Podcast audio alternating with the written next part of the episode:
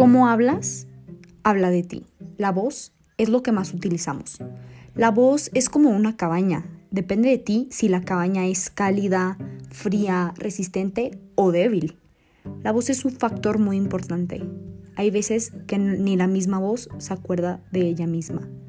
Por lo que nunca, pero lo que nunca se olvidará es cómo te hace sentir la calidez de tu voz.